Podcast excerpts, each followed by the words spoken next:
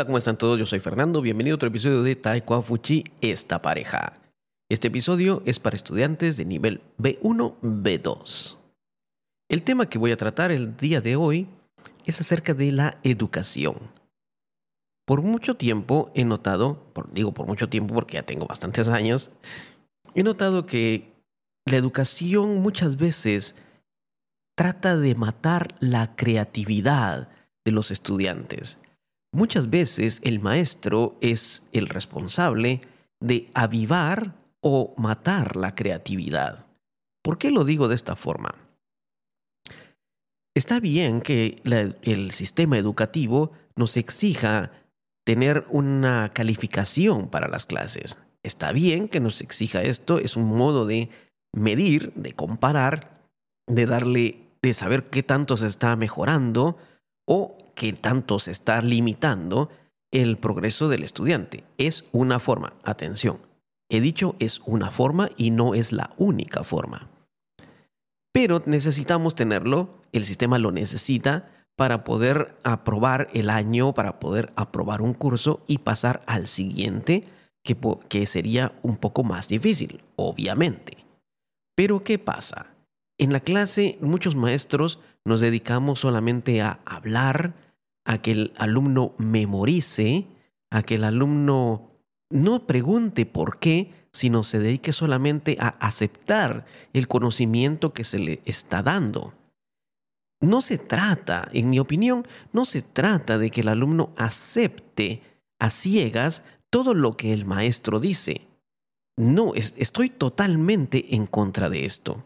Me parece que como maestros debemos guiar a los alumnos a entender el por qué se dicen, por qué se enseña de esta forma, por qué creemos esto, por qué no creemos lo otro.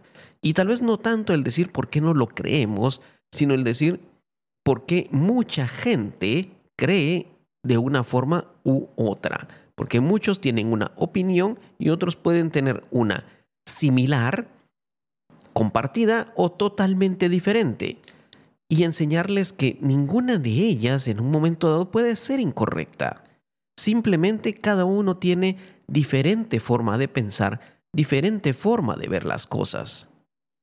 Hay muchos eh, mm, dibujos, he visto muchos memes, muchas caricaturas que hacen burla del sistema educativo, de los niños entran con la cabeza llena de ilusiones y lo que salen son niños con una cabeza cuadrada.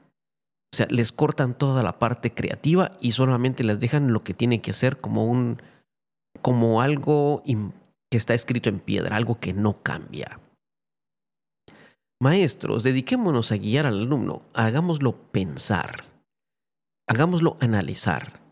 Y analizar en el buen sentido de sin criticar, sin llegar a decir otros son peores, otros no sirven, otros son raros porque no piensan como nosotros sino a decirles, hay una gran diversidad de formas de pensar, hay una gran diversidad de formas de ver las cosas. Aquí las vemos de esta forma, tal vez por contexto mm, histórico, étnico, religioso, pero otras personas lo pueden ver de otra forma y no tiene nada de malo, simplemente ellos vivieron, crecieron o están ahí precisamente en tiempo presente, viven, crecen en, bajo otro contexto, otro contexto histórico, otro contexto social, otro contexto étnico, religioso. Lo que ellos tienen allá no lo tenemos nosotros y por eso lo ven de diferente forma y para ellos está correcto. Te hablo de esto, por ejemplo, cuando he llegado a Taiwán, me, me he dado cuenta de que muchas veces los extranjeros caemos en el error de criticar la cultura taiwanesa, decir, ¿por qué hacen esto de esta forma? ¿Por qué? te voy a poner un ejemplo em, ilógico, un ejemplo estúpido tal vez, pero puedes, podría ser un ejemplo. Decir, ¿por qué comen con palitos en vez de tener una cuchara? Por decir algo. O ¿por qué mm, hablan cuando están comiendo? O ¿por qué se quitan los zapatos al entrar a la casa? Y detalles que pueden parecer un poco raros para la persona que vive en este país y que se le mencionen, pero para el extranjero también son raros porque nunca los ha visto. Y muchas veces, eh, esos son ejemplos raros y, tontos, pero si lo te pones atención, si pones atención, te darás cuenta que mucha gente critica otras cosas. Muchas veces, una, una vez en una charla, les dije, sí, te, te has dado cuenta que también hacen esto diferente. ¿Te has dado cuenta que también para opinar no interrumpen sino levantan la mano y nadie les va a hacer caso? Y mucha gente se ríe así.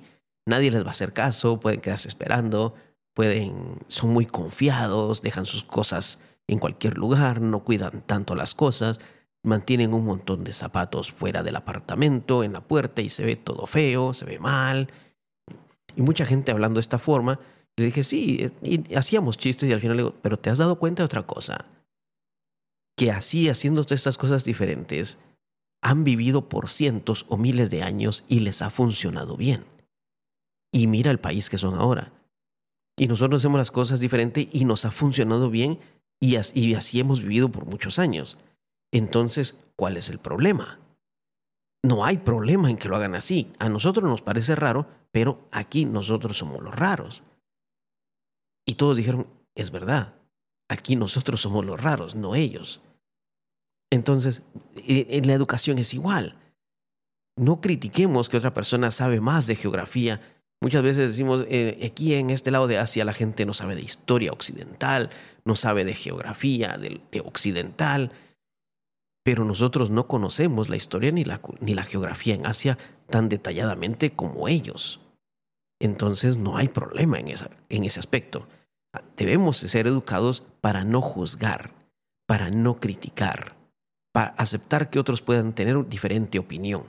Y los maestros tenemos la responsabilidad de guiarlos para que la clase se convierta no en un lugar donde se escuche un dictado, no en un lugar donde se escuche una conferencia, no un lugar donde se escuche a un maestro que pretende o cree ser Dios, que tenga la última opinión, sino un maestro que les ayude a analizar, que, que, promueva el debate, la conversación, el análisis, la comparativa, si lo quieres decir así, ver los pros y los contras de cada lado.